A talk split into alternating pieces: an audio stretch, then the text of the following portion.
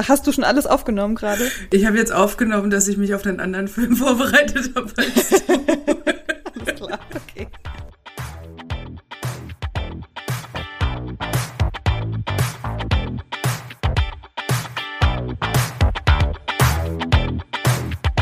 Hallo ihr Lieben, willkommen zurück zu einer neuen Folge von Die rosarote Brille.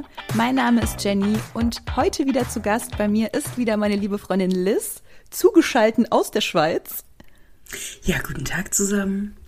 Grüezi? Sagt man Grüezi oder was sagt man? Das mögen die Schweizer nicht, wenn man das nachmacht als Deutscher. Ah, ja gut, ja, kann ich verstehen. Genau. Weil man Deswegen, ich so sage gut. Hallo, ich sage Salü, aber das Schweizerdeutsch mögen die nicht so, wenn man das nachmacht. Ja, das glaube ich. Genau. Aber du hattest mir ja wieder eine kleine Hausaufgabe gegeben und ich habe den Film auch geschaut, Es im ist Titel schön, schon dass du den haben. Film geschaut hast. Es geht um den Film Little Women. Liz hatte mir gestern Abend geschrieben, ja, alles klar, ich äh, guck den mir auch noch mal an, weil ich habe den schon vor längerer Zeit gesehen. Ich frisch das noch mal auf und du kannst ja selber sagen, was passiert ist.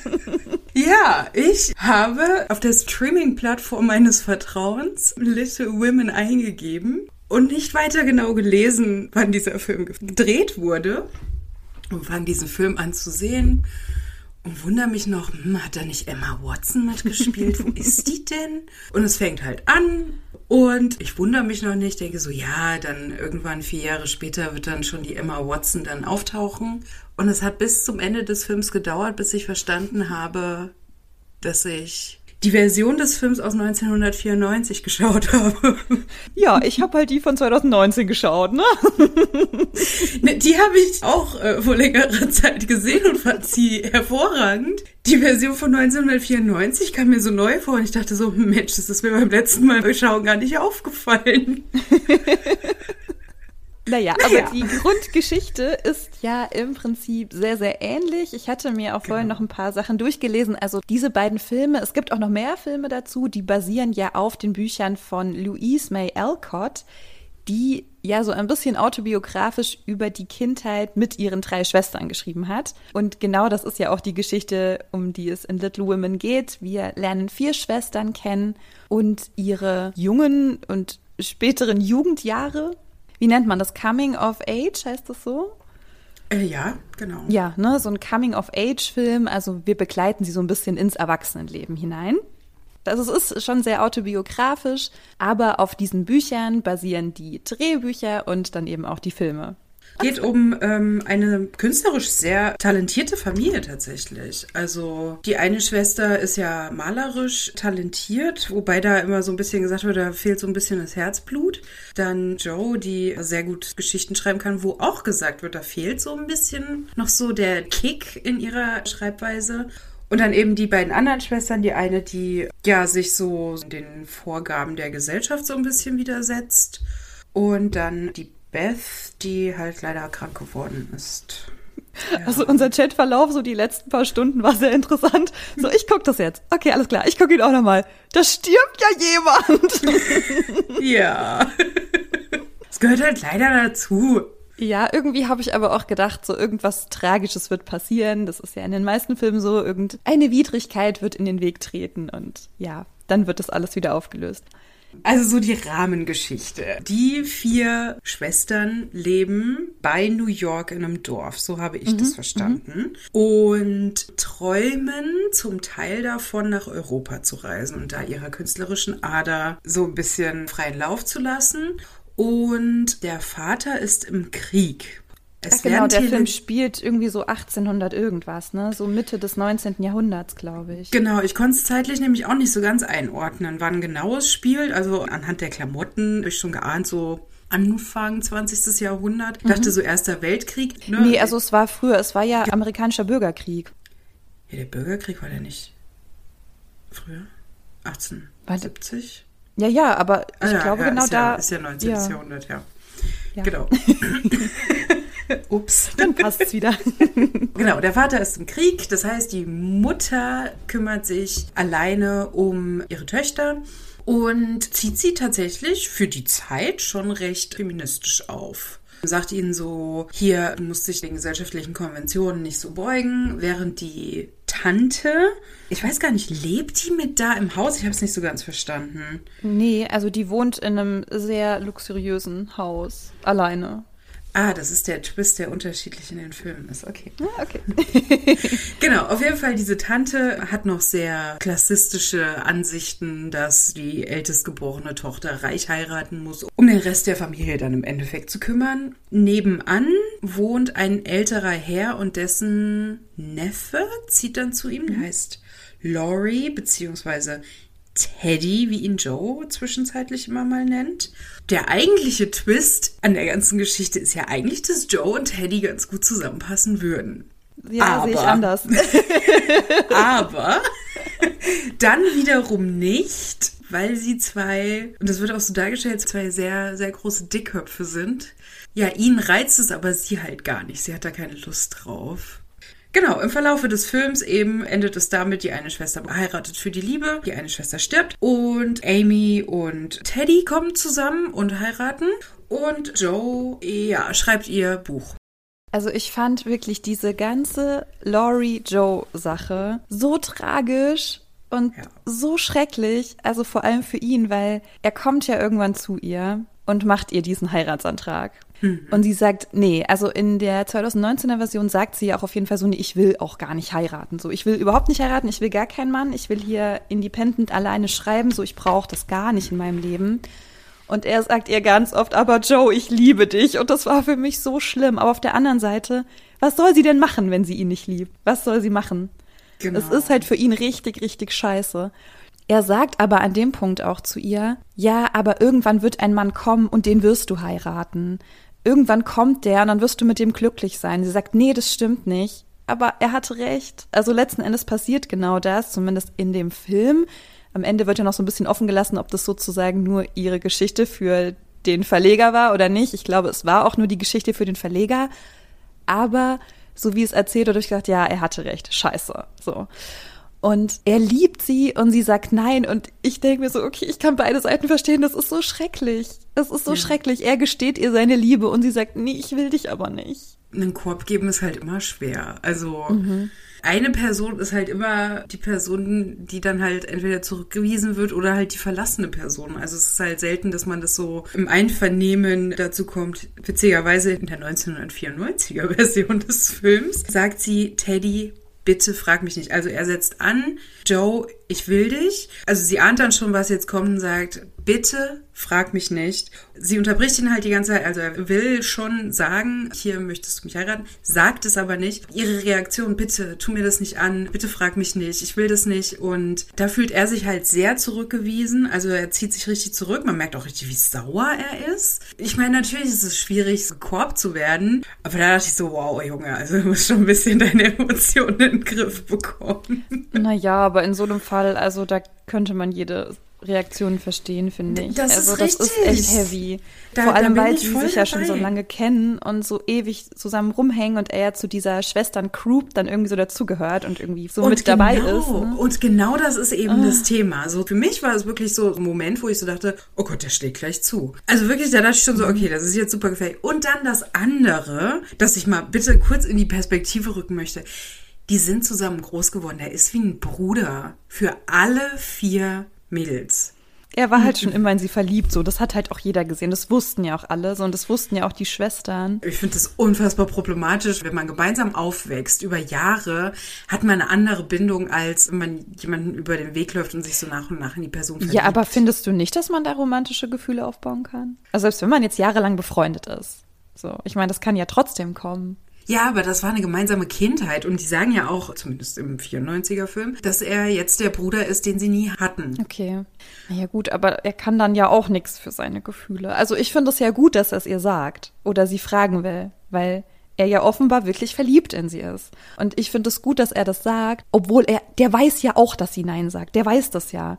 Deswegen, also in der neueren Verfilmung, der ist ja unfassbar verzweifelt. Also da reagiert er nicht wütend, sondern ist super traurig und super verzweifelt einfach. Ja, und rennt zur und er, Schwester. Er bettelt sie halt an. Ne? Er sagt so, bitte, Joe, bitte, ich liebe dich, ich liebe dich. Und sie sagt, nein, nein, das geht nicht.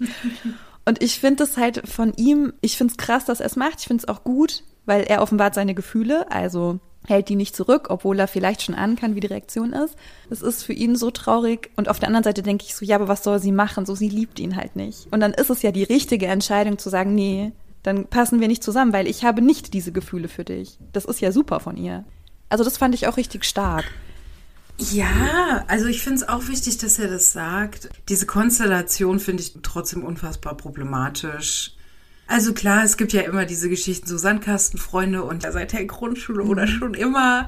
Aber ebenso dadurch, dass sie ja auch gesagt haben, er ist wie ein Bruder, das ist, also ich weiß nicht, ich finde das unfassbar problematisch. Ja, aber vielleicht war das auch damals so einfach eine gute Basis. Also ich persönlich finde es auch heute eine gute Basis, weil wenn du jemanden so gut kennst, dass du ihn eben auch auf so einer Emotionsebene kennst, dass du alles Gute und alles Schlechte kennst und wie reagiert die Person, wenn sie sauer ist, wenn sie traurig ist, wenn sie enttäuscht ist, das ist ja auch die Basis von einer romantischen Beziehung. Also ich kann mir schon gut vorstellen, dass das da auch passieren kann, sozusagen. Naja, komplett ausschließen will ich es ja auch nicht. Nee, also ich verstehe dich auch, Liz. Ich verstehe dich. Ich weiß, dass du denkst so, äh, so, das ist doch irgendwie viel zu close, um jetzt zu sagen, naja, komm.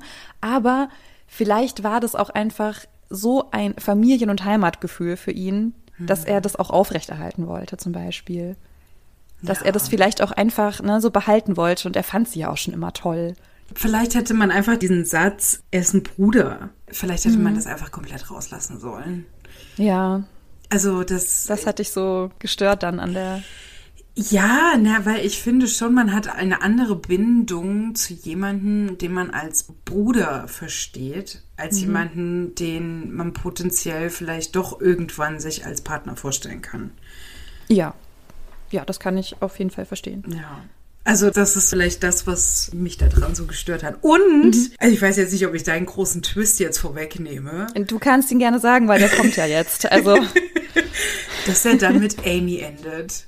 Oh Gott, das ich habe fast. Oh, das hat mich ne? so aufgeregt.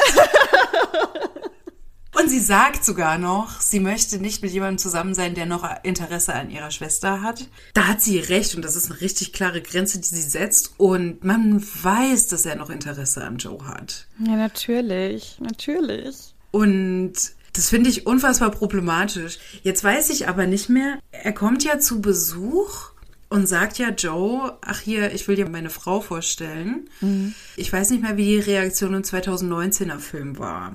Ja, das war für mich halt echt ein Problem. Also zum einen, als er Amy bittet, ihn zu heiraten, sagt sie ja, hör auf, mich so zu beschämen. Das ist richtig gemein. Du bist gemein, dass du mich gerade fragst. Wir alle wissen, dass du Joe liebst. Mhm. Und ich will nicht immer die Nummer zwei hinter meiner Schwester sein. Weil das ist sie ja auch eigentlich die ganze Zeit, ne? Mhm. Und ich habe gedacht, oh Gott, Amy. Und dann hat ja plötzlich Joe so diesen Moment, wo sie denkt, na ja, vielleicht heirate ich ihn doch und schreibt ihm dann diesen Brief, den sie ihm aber nie gibt, sondern irgendwo versteckt. Also sie entschließt sich dann quasi dazu, wenn er wiederkommt, ob sie ihn dann nicht vielleicht doch heiraten will. Mhm. Und dann kommt er ja wieder und sagt das und dann ist sie komplett enttäuscht. Und das hat mich so sauer gemacht, weil ich dachte, Joe, du bist für mich jetzt gerade absolut inkonsequent. So entweder du willst nie irgendeinen Mann heiraten oder heirate ihn, aber dann sei doch von Anfang an ehrlich zu ihm. Aber jetzt enttäuscht zu sein, weil er deine Schwester geheiratet hat, das klappt, das geht doch nicht. Oder geht das? Ich fand das, ich fand das, das Amy gegenüber so scheiße. Ich hatte nämlich auch noch im Gedächtnis, dass Joe ganz komisch reagiert und ja, man schon merkt, dass sie das so ein bisschen stört, dass er sich jetzt für die Schwester entschieden hat. Ja, so offenbar hatte sie dann ja auch doch Gefühle für ihn. Nur halt genau. halt wollte sie nicht heiraten. Also das war, glaube ich, der Punkt, warum sie Nein gesagt hat. Das lag jetzt gar nicht so unbedingt an ihm, sondern sie wollte sich nicht binden, sie wollte nicht dieses konservative Leben führen. Ja, und das ist in der 94er Version nämlich anders. Mhm. Da reagiert sie nämlich nicht eifersüchtig. Also es klingelt, ich glaube, sie geht runter zur Tür, da steht er, sie freut sich, umarmt ihn und er sagt, hier, es gibt große Neuigkeiten und sie dann so mit strahlenden Augen und dann sagt er, ja, das ist meine Frau und dann kommt Amy mit dazu. Mhm. Und man sieht, dass Joe so ein bisschen verwirrt ist und so, oh, schön, aber sie freut sich für die zwei. Das ist der Unterschied. Ja, also sie kann das dann schon relativ schnell ablegen, diese Enttäuschung. Und sie freut sich dann auch. Sie ist auch niemanden so böse oder so. Sie ist dann relativ schnell wieder gefasst. Aber man sieht, dass sie irgendwie anfangs schon ganz schön enttäuscht ist. Also mir hat's einfach für Amy so leid getan, weil auch ja. dieser Moment, wo sie sagt, sie steht immer hinter ihrer älteren Schwester, sie ist immer im Schatten ihrer Schwester und jetzt kommt dieser Mann, der von der Schwester abgewiesen wurde und jetzt muss er ja irgendwie die zweite Wahl nehmen. Mhm. Oh, das hat mir so leid getan einfach. Amy war weniger im Fokus in dem Film in den 90ern. Nee, war sie in dem zweiten im Prinzip auch nicht, aber für ja. mich war sie so eigentlich die lovable person in dieser ganzen Geschichte, weil das Ach, für sie, also sie kann sich dann ja wahrscheinlich auch nie irgendwie sicher sein. Ja, will der mich jetzt eigentlich wirklich? Oder nimmt er mich halt nur, weil ich auch eine nette Schwester bin? Ja, wobei, man muss ja aber auch noch bedenken, Amy wurde ja schon ordentlich fixiert darauf, reich zu heiraten und dass man ja Gefühle auch erzwingen kann und ja, man kann sich heraussuchen, in wen man sich verliebt und in wen nicht. Das weiß ich auch noch, das ist in beiden Filmen, dass ihr so eingetrichtert wird, hier, du musst reich heiraten und dann alles andere ergibt sich von selbst und Joe war mhm. eher so, so der Freigeist Deswegen, also ich fand Amy jetzt nicht super tragisch. Natürlich ist es problematisch, dass Teddy ja sie als zweite Wahl hat. Und zum anderen scheinen die zwei ja dann trotzdem glücklich zu sein. Ja, ich glaube, wenn man halt so wirklich involviert ist, ne, und diese Gefühle hat und die dann vielleicht auch plötzlich kommen, weil letztendlich, also wie schnell verliebt man sich? Das dauert halt nicht Tage oder Jahre. Das ist halt manchmal so ein Moment, wo man dann denkt, ach guck mal, jetzt finde ich die Person richtig toll. Ja. Und ich glaube, wenn man dann so drin ist, dann sollten wir vielleicht auch nicht so krass drüber judgen. Ne? Aber ich fand einfach, Joe war so dieses Cool Girl. So, die war total cool und jeder wollte die. Und die war beliebt, aber die, die will niemanden. Mhm. Und dann ist halt irgendwie Amy, die sich so anstrengt, genauso cool zu sein, es aber irgendwie nie schafft und dann so hinter ihr zurückstecken muss. Und mhm. das fand ich dann irgendwie so schade. Also ich hatte echt ein bisschen ein Problem mit Joe, so als Charakter. Ich fand die, weiß nicht, also ich fand die nicht durchgängig super cool und super gut dargestellt. Also weiß ja, nicht. Ich, glaub, hatte da so ein bisschen. Das auch nicht, nicht Ziel des Films. In dem Film, in den ich geschaut habe, war sie so mehr oder weniger schon die Hauptperson. Da wurde sie schon sympathischer dargestellt.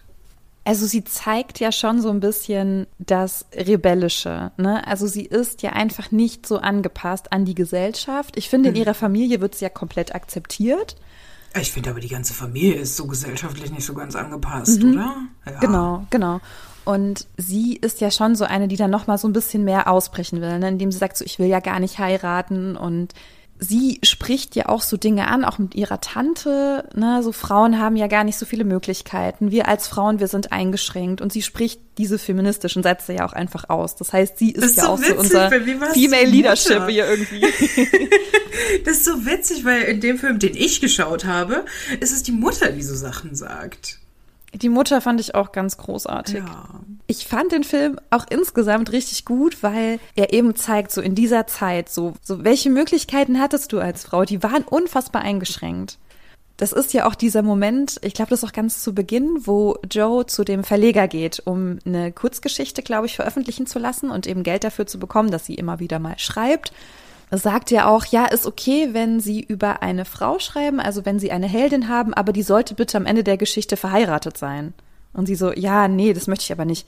Naja, doch, das müssen wir unseren Lesern schon irgendwie mitgeben. Sie sollte verheiratet sein oder tot. Und dann sagt sie so, wie bitte? Und dann sagt er nur so, nichts, nichts, nichts. Und das ist ja wirklich das, wo sie ganz bewusst ausbricht. Also wo sie ja für sich bestimmt so, ich will nicht verheiratet oder tot sein, ich will meinen Weg gehen und den geht sie auch. Und den geht sie sehr selbstbewusst und sehr stark. Und ich glaube, dass das ja schon schwierig war. Also nicht nur innerhalb ihrer Kernfamilie oder auch mit ihrer Tante, sondern wirklich so gesamtgesellschaftlich, ach, das ist hier die Unverheiratete. So, die hat keinen abbekommen. Da wurde mhm. jetzt mehr über Frauen geurteilt und verurteilt. Ja, genau. Ich fand, das war in 94er Film weniger so das Thema. Also sie sagt halt einmal, warum muss man denn heiraten? Aber es ist nicht so dieses kategorische Ausschließen des Heiratens an sich. Also sie geht einmal zum Verleger und es wird dann publiziert unter Joseph. Mhm. Und das finale Buch, hier ihr Little Women Buch, da war das Thema Heirat gar kein Thema. Da hatte sie auch keine Diskussionen zu. Mhm. Ja, aber auch ihre Eltern, also den Vater bekommt man ja nicht so viel mit. Der ist ja, mhm. wie gesagt, im Krieg. Aber so von ihrer Mutter kommt es ja gar nicht so krass, oder? Also ihre Mutter, die sitzt nicht da und sagt so, Mädels, ne, wann heiratet ihr denn endlich mal hier? Ja, sie sagt es ja nicht. Ne? Ich finde, sie ist tatsächlich die Tante. Die Tante. Ja. Mhm Im Film von gestern sagt die Mutter was Interessantes und ich weiß nicht mehr, ob das auch im neueren Film war. Und zwar ist es so eine Unterhaltung zwischen, ich glaube, es war der Nachbar und der Mutter. Und er sagt so, hm, haben Sie aber wilde Töchter? Und dann sagt sie, ja, ich finde ja, dass Mädchen und Jungen selbe Charaktere haben und dann engen wir unsere Mädchen ein, indem wir sie in Korsetts einschließen in die Wohnung und dass sie nur noch mit Nadeln arbeiten, Nadeln und Garn. Wow, ja, Mann! Ja. Die Mutter sagt, dass sie es wichtig findet, dass Mädchen in die Welt hinausgehen und ihre Erfahrungen machen. Das sagt hm. sie, glaube ich, als Joe nach Paris geht. Da sind auch mehrere Leute, da ist auch dieser Nachbar, glaube ich, da. Sie sagt, es ist wichtig, dass Mädchen in die Welt hinausgehen. Da dachte ich so, oh mein Gott, ja. Ja, genau. ich ja, fand eben halt diesen, diesen Hinweis noch auf diese Korsetts fand ich halt so, mhm, so krass, mhm. weil die sind ja wirklich einschnürend. Also ich habe noch nie ein Korsett getragen, ja, aber wenn ich das mal so sehe in Filmen, wenn die das so, so richtig zusammenziehen mhm. und man kann eigentlich gar nicht richtig atmen, denke ich so, boah, krass, ey, zum Glück muss man sowas nicht mehr tragen. Ja, aber das sagt ja auch sehr, sehr viel darüber aus, wie über Frauen gedacht wurde, wenn es wichtig war, so ein Kleidungsstück zu tragen, ne? Ja, ja, klar. Ja. Also ich hatte das Gefühl, dass die Mutter ihre Kinder einfach so hat machen lassen. Also die hat da, glaube ich, gar nicht so viel versucht einzuwirken und einzureden und denen irgendwas vorzugeben im Sinne von, was müsst ihr irgendwie erreichen, um mich glücklich zu machen, sondern sie hat denen einfach richtig gute Werte mitgegeben. Und ich fand auch dieses eine Weihnachtsessen so schön, als die Mädchen dann alle runterkommen, so, ah, das Weihnachtsfrühstück ist das Beste. Und dann sagt sie, ja, ich war gerade bei einer Familie, die haben gar nichts. Deswegen bringen mhm. wir ihnen jetzt unser Essen.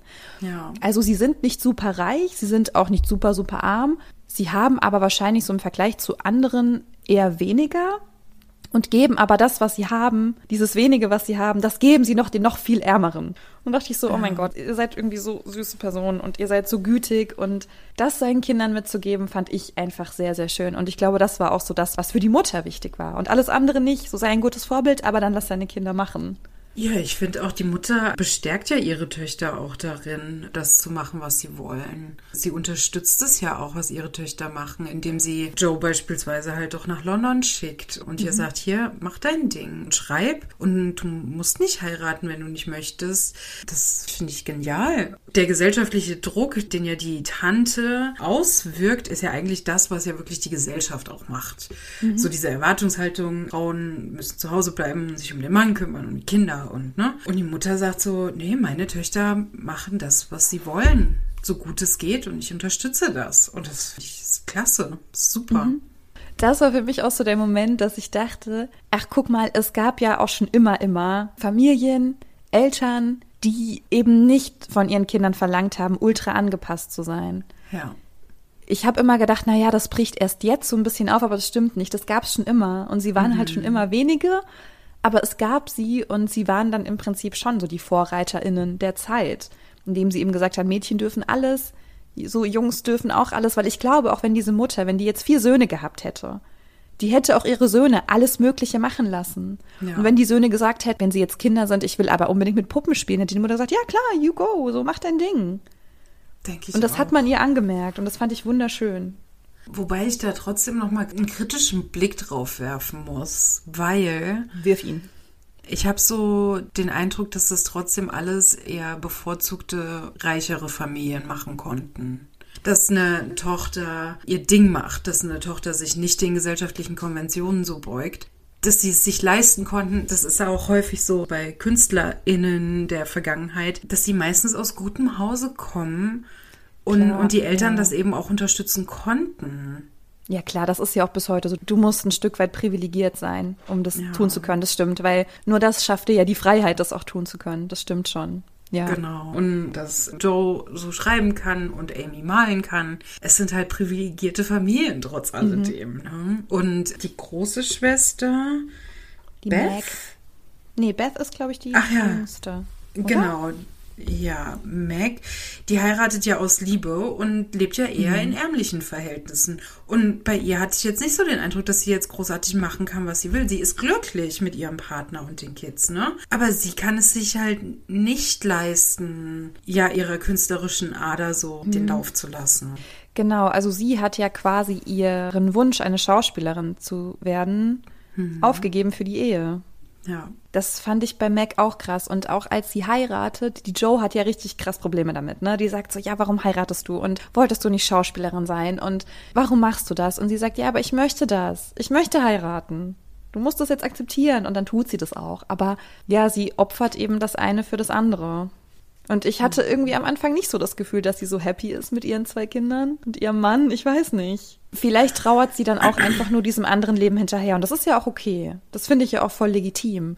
Ja. Aber ich habe gedacht so, mh, hast du einen Fehler gemacht? Denkst du manchmal, du hast einen Fehler gemacht? Ich weiß nicht. Ja gut, das ist ja ganz normal. Und sie sieht ja auch, was ihre Schwestern alles machen können und welche Freiheiten sie haben und was ihr halt nicht gegönnt ist. Andererseits weiß sie aber auch, was sie hat mit ihrem Partner, mit den Kindern. Ich weiß es halt nicht mehr aus dem neueren Film, aber in dem 94er Film, da war sie jetzt nicht traurig oder so ein bisschen mhm. wehmütig oder so. Gut, vielleicht habe ich das da auch irgendwie nur rausgelesen, keine Ahnung. Also sie hat nie gesagt, dass sie irgendwas bereut.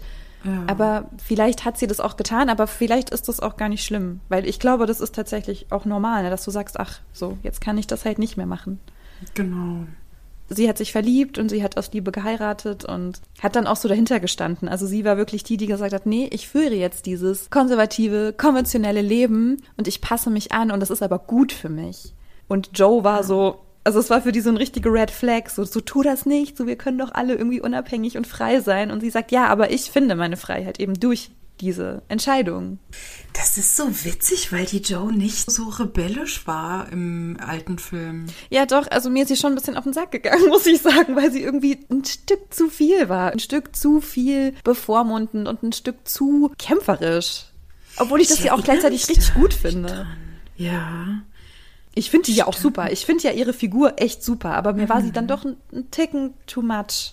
Ja, vielleicht wurde es für den neueren Film dann doch noch mal ein bisschen überspitzt. Ja, das ähm, kann gut sein, ja.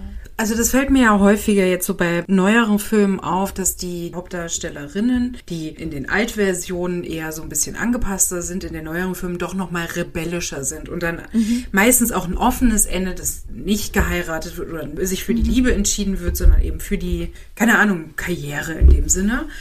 So einerseits finde ich das natürlich gut, weil das ist wichtig. Andererseits entsteht daraus halt auch wieder so ein Muster wie bei Prinzessinnenfilmen, nur halt mhm. eben so halt das andere Extrem.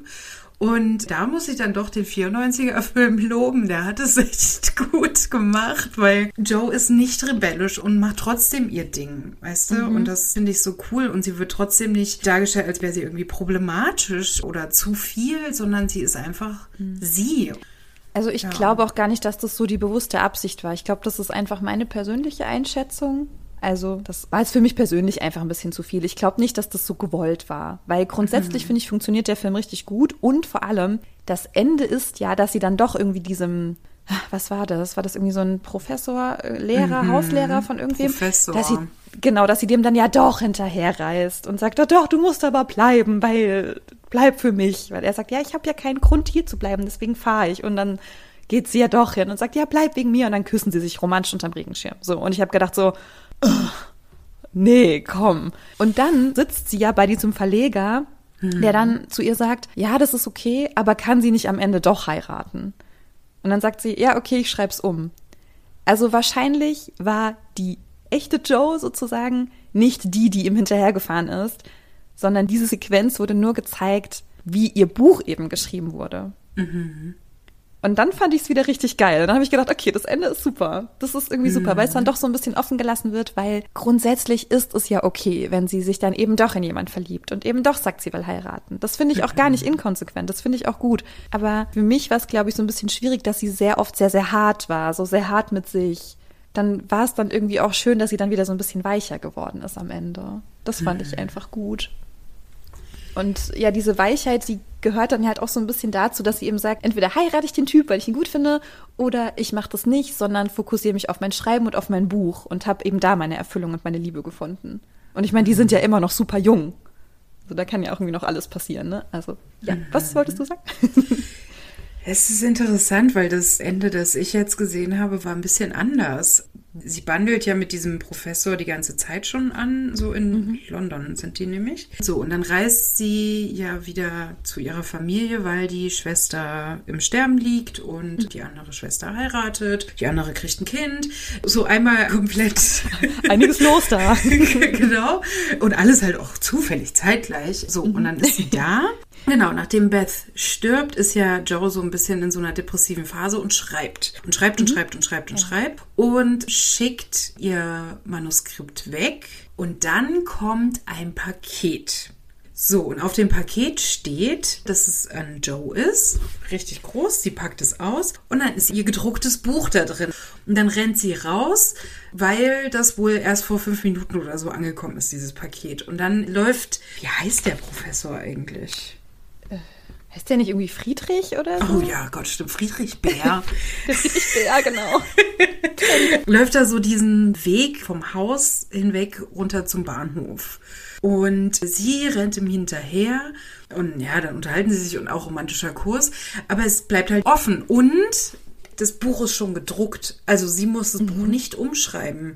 Also Friedrich sagt, der Verleger hat ihm das Buch aus den Händen gerissen, das Manuskript. Mhm. Das heißt, man weiß gar nicht, wie das Buch endet. Man weiß auch nicht, ob sie die Geschichte umschreiben musste, sondern dass das Buch, das sie geschrieben hat, sehr gut ist und dass sie Friedrich bittet, zu bleiben, um eben in der Schule auch zu unterrichten. Aber ja, es ist halt doch ein bisschen anders. Können wir auch noch darüber reden, dass Joe mit einem Professor zusammen ist? Ich weiß nicht mehr, wie jung oder alt der Darsteller im ja, also Film also war. Da sah das schon so aus, als wären die gleich alt. Deswegen hat mich das so, ich dachte so, hä, das ist ein Professor. Wieder so, hä, der ist doch voll jung. Genau, in dem Film, den ich gesehen habe, ist der Professor nämlich offensichtlich älter. Also die Darstellerin sieht halt so aus, als wäre sie so gerade rund um die 20, ne? Halt mhm. gerade so ja. fertig. Und wenn sie gerade aus der Schule raus ist oder so gerade so im, im heiratsfähigen berufsfähigen Alter, würde ich mal sagen, ist sie zwischen 18 und 21 in amerikanischen Verhältnissen für die Zeit. So, er ist Professor. Das heißt, er hatte auf jeden Fall schon ein Studium, eine Bildung. Das heißt, er ist mindestens mal sechs, sieben Jahre älter. Wenn er noch Professor ist, ich würde sogar sagen fast zehn, zwölf Jahre älter. So, mhm. wenn sie gerade 19 ist, fände ich das unfassbar problematisch, wenn er mit einem Teenager sich anbandelt. Ja, whatever, es war die Zeit, ne? Aber das ist so ein Ding für dich, ne? So Altersunterschied ist.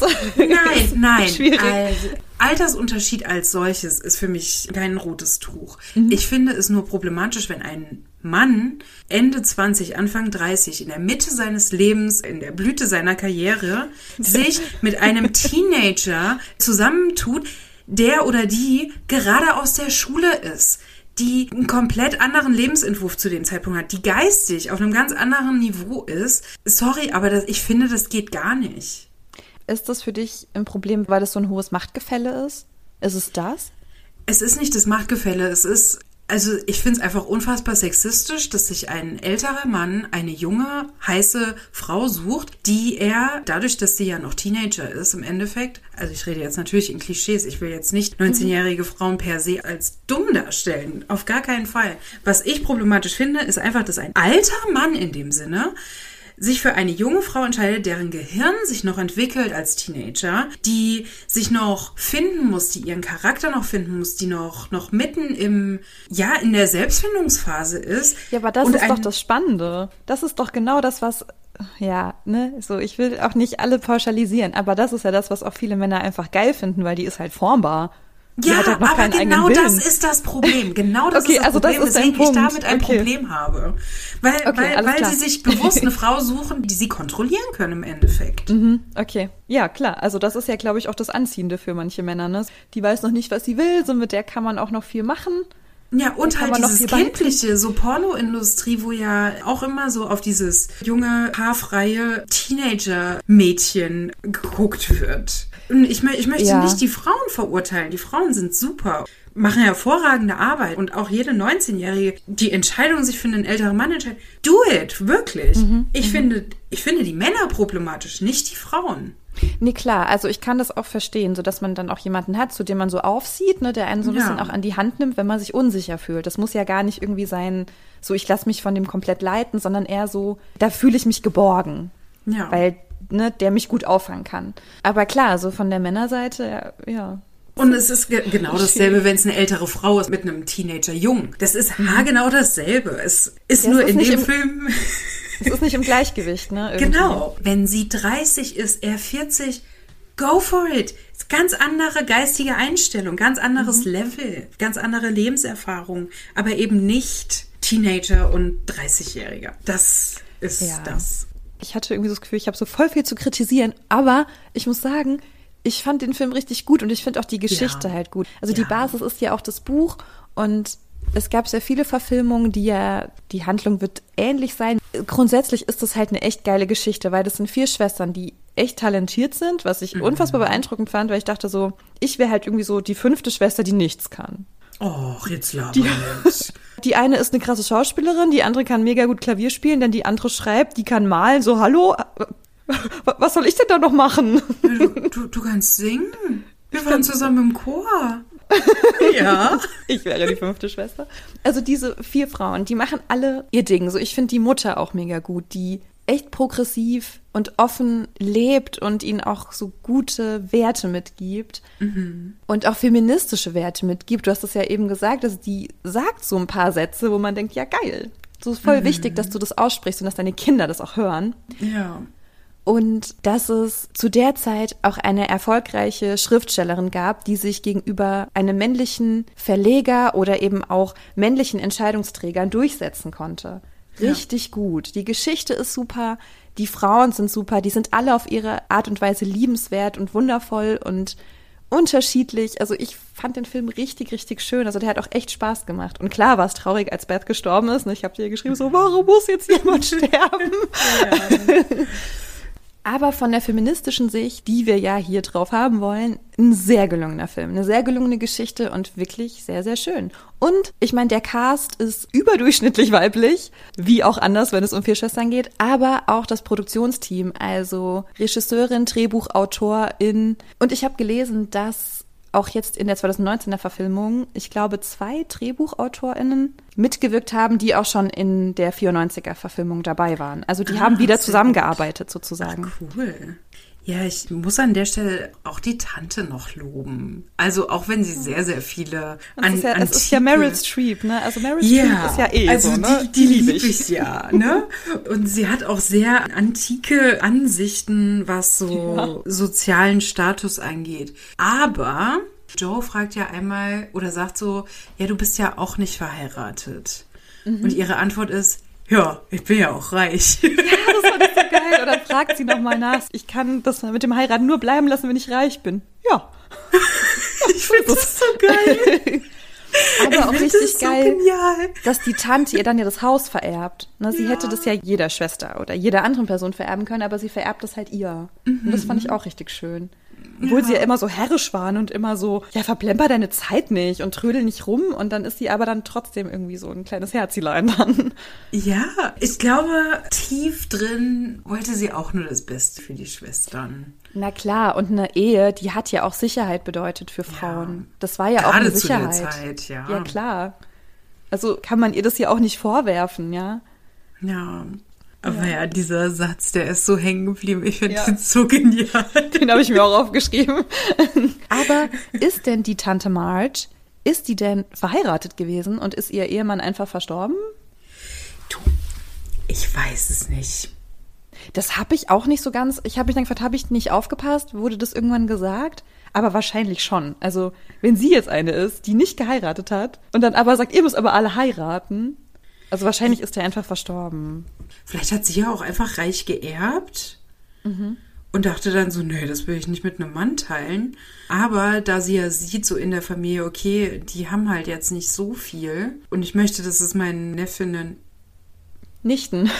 Oh mein Gott. Too much gender. Oh, wow. Wow. Ich möchte, dass es meinen Nichten gut geht. Die müssen abgesichert sein, dass sie das dadurch vielleicht so auf dieses traditionelle Bild so eingegangen ist oder für die Zeit, dadurch, dass sie ja alleinstehend ist, sehr, sehr viel Verachtung soziale abbekommen hat und dass ja. ihre Nichten davor bewahren möchte. Ja, das kann auch sein, das stimmt.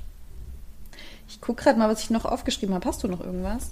Okay, Yes, also das ist jetzt wieder auf Altersdistanz bezogen. Ja, ich merke, das ist dein Point, aber ich find's cool. So, lass drüber Ähm, sprechen. Ja, okay, also. Beth ist ja krank geworden mit Scharlach. Und Joe und Meg hatten die Krankheit ja schon und Amy musste weg. Damit sie sich nicht ansteckt. So. Und im Film begleitet Teddy slash Laurie Amy nach Paris. Im Film ist sie da noch ein sehr kleines Mädchen. Ich würde mal so sagen 8, 9. Teddy, ich würde mal sagen 16, 17 etwa. Amy sagt dann, sie möchte nicht sterben, weil sie wurde ja noch nicht mal geküsst. Sie hat noch nicht mal jemanden geküsst. Und Teddy verspricht ihr, bevor sie stirbt, wird er sie küssen. Okay. Und da habe ich mir aufgeschrieben, what the fuck? Danke, ist saujung und die sind wie Geschwister.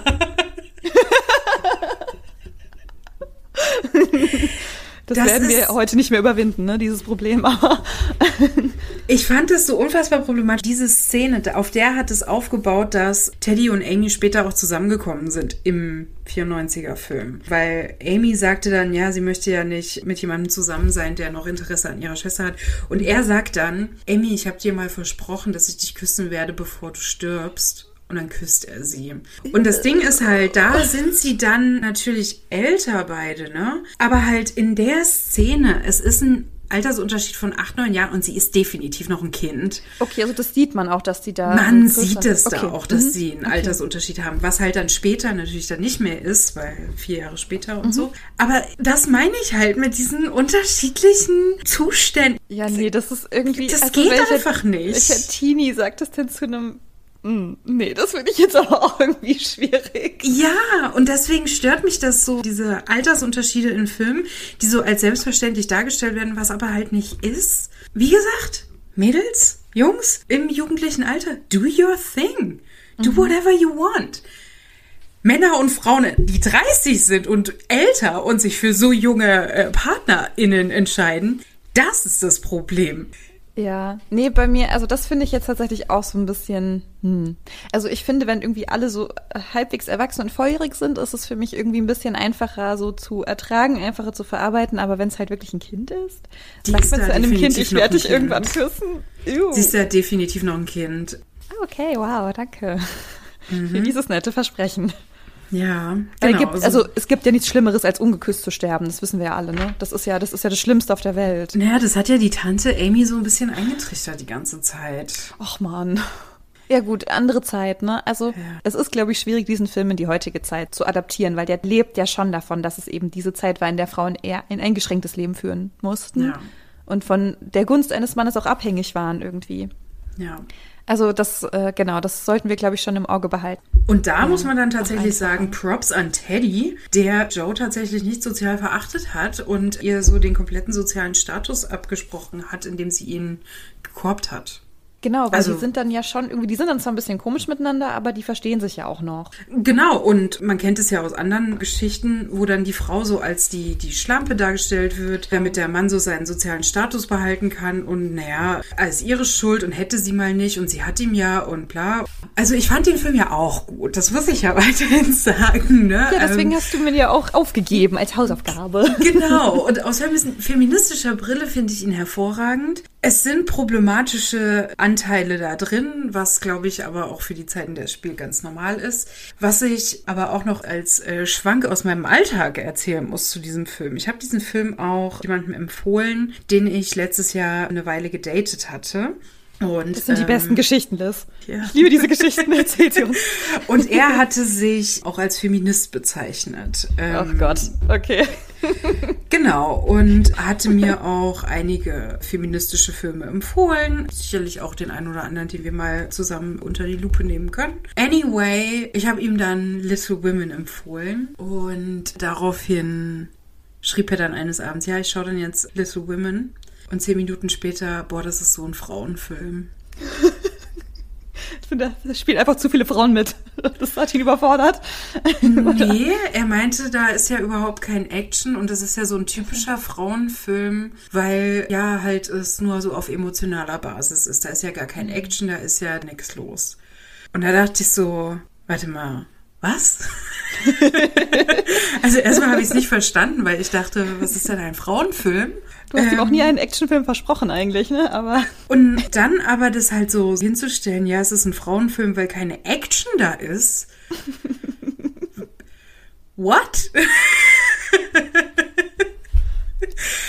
Ja. Und, und ich versuche da so ein bisschen, das ist natürlich auch eigentlich so sexistisch, dass so äh, eingestuft wird zwischen Männer- und Frauenfilmen. Ja, Dann wiederum frage ich mich, ob es das vielleicht tatsächlich auch gibt. Das frage ich mich wirklich, ob Frauen tatsächlich mehr Interesse daran haben an emotionaleren Filmen als Männer. Ich weiß aber ja, nicht, oder schon. ist es vielleicht doch einfach nur, dass wir in einer sexistischen Gesellschaft aufwachsen und Frauen halt mitbekommen, dass sie halt empathischer sein sollen. So wachsen sie ja auf und denken doch immer noch an andere und ach ja, der Film so traurig mhm. und so schön und Mitgefühl und Männer brauchen so Action und Power und Kraft. Ja, also ich kann mir schon vorstellen, dass es für bestimmte Filme bestimmte Zielgruppen gibt. Also ich finde schon, dass auch Little Women ein Film ist, der keine breite Masse bedient. Mhm. Wobei das schon ein Film war, der auch sehr viel für Golden Globe und Oscar nominiert war, zum Beispiel. Einen Oscar gab es, habe ich gelesen. Mhm. Ich glaube für Kostüm oder so. Also ich finde, dass das einfach ja ein ruhiger Film ist, aber mhm. ja schon sehr viel in dir drin macht. Und also wir waren gerade gestern erst im Kino und haben James Bond gesehen. Endlich, endlich, nach anderthalb Jahren warten. Würdest du sagen, das ist ein typischer Männerfilm? Ja, das ist mir gerade so eingefallen, weil ich dachte, ist das denn so ein typischer Männerfilm? Ich weiß es nicht. Aber es ist tatsächlich schwierig. Also klar, ne, dieser Film Little Women, der ist super und ich habe dann aber so differenziert irgendwie drauf geguckt, um dann irgendwie vielleicht auch so Fehler zu finden. Mhm, so yeah, was kann ich, ich irgendwie kritisieren, ne? Yeah, was ist genau. noch nicht zu 100 Prozent, na gut, 100 Prozent gibt's ja auch eh nicht. Aber gerade bei James Bond ist mir gestern aufgefallen, es ist mittlerweile echt schwer, so Filme zu sehen und da so nicht komplett loslassen zu können, zu sagen, ich gucke den jetzt einfach nur an, weil ich dann so, ja, oh, ja klar, jetzt macht er das wieder mit ihr. Oh, ja, natürlich. Und sie liebt ihn ja trotzdem noch. Ja, alles klar. Oh, und dann ja, bin ich irgendwie so fokussiert so. auf diese sexistischen Sachen oder auf irgendwas, wo die Frau nicht so gut wegkommt und dann bin ich immer gleich wieder so, äh, war ja klar. Ja, das, das, das geht mir ja genauso. Mich hat es halt bei Little Women wirklich getroffen, weil ich den Film wirklich gut fand. Und sonst hätte ich ihn ja auch nicht empfohlen. Ne? Mhm. Also, nee, der ist wirklich super. Und also das geht raus an alle, guckt ihn euch an, der ist wirklich schön. Also guckt euch alle Verfilmungen an. Alle, die wir auch jemals gesehen haben. Ja, und ich kann wirklich, die 94er Version hat weniger Fokus aufs Heiraten. Das kann ich nochmal versprechen. Das ist super. Also sollte das ein Trigger für euch sein. Ah, du, es kann sein, ne, dass wir lachen, ja, aber es kann tatsächlich ein Trigger sein. Ist ähm, es für mich ja auch tatsächlich in Wirkung. also Verzeihung an alle, die sich durch das Thema Hochzeit getriggert fühlen. Mich hat es, naja, nicht getriggert, aber mich hat es schon sehr getroffen. Das ist ein Film, den ich empfohlen habe, der für mich auch so wirklich eine, nochmal eine besondere Bedeutung hatte, weil der Film war für mich zu dem Zeitpunkt, so letztes Jahr mit einem Date, da auch direkt so stolz auch zu sagen, ich bin Feministin. Und es dann so schlecht geredet zu bekommen, indem es halt mhm. in so eine, so eine Ecke gestellt wird. Es ist ein Frauenfilm. Ja, Fand ich sorry, dann bist du halt irgendwie kein Feminist, wenn du sowas sagst. Okay, ja, das ist auch wieder von mir sehr einschränkend, ne? Aber als du das eben schon gesagt hattest, ne, er kommt dann um die Ecke und sagt, ja, ich bin Feminist, das ist für mich auch echt so ein rotes Tuch, weil ich mir denke, da muss man bei Männern irgendwie vorsichtig sein. Das tut mir jetzt auch so voll leid für alle Männer, die Feministinnen sind da draußen. Mhm. Aber wenn ich das von einem Mann in so einem Date-Kontext höre, da bin ich gleich, ne, sind die Alarmglocken direkt an. Aber ist von mir dann halt ein Vorurteil. Ist dann von mir, glaube ich, auch nicht immer fair, ehrlich gesagt. Aber. Ich weiß es tatsächlich nicht. Es war einer der wenigen, die direkt von Anfang an gesagt haben, dass er Feminist ist. Dadurch fand ich das schon, schon direkt erstmal attraktiv, aber halt dann mhm. mit dem Satz hat er sich dann auf jeden Fall in eine Ecke geschoben, wo er nicht mehr als Feminist in meinen Augen galt. Ja, und ich meine, klar, ne, du kannst dir auch einen Film angucken und sagst, ja, der gefällt mir nicht. So, mir gefällt das Thema nicht oder mir gefällt das und das nicht, ist ja okay, genau. aber sag halt nicht, es ist ein Frauenfilm, deswegen, ich brauche Action. Ja, genau, das denke ich mir nämlich auch. Also, ich bin ein Mann, ich habe Actionbedürfnisse. Das halt so in so eine Ecke zu stellen, ja.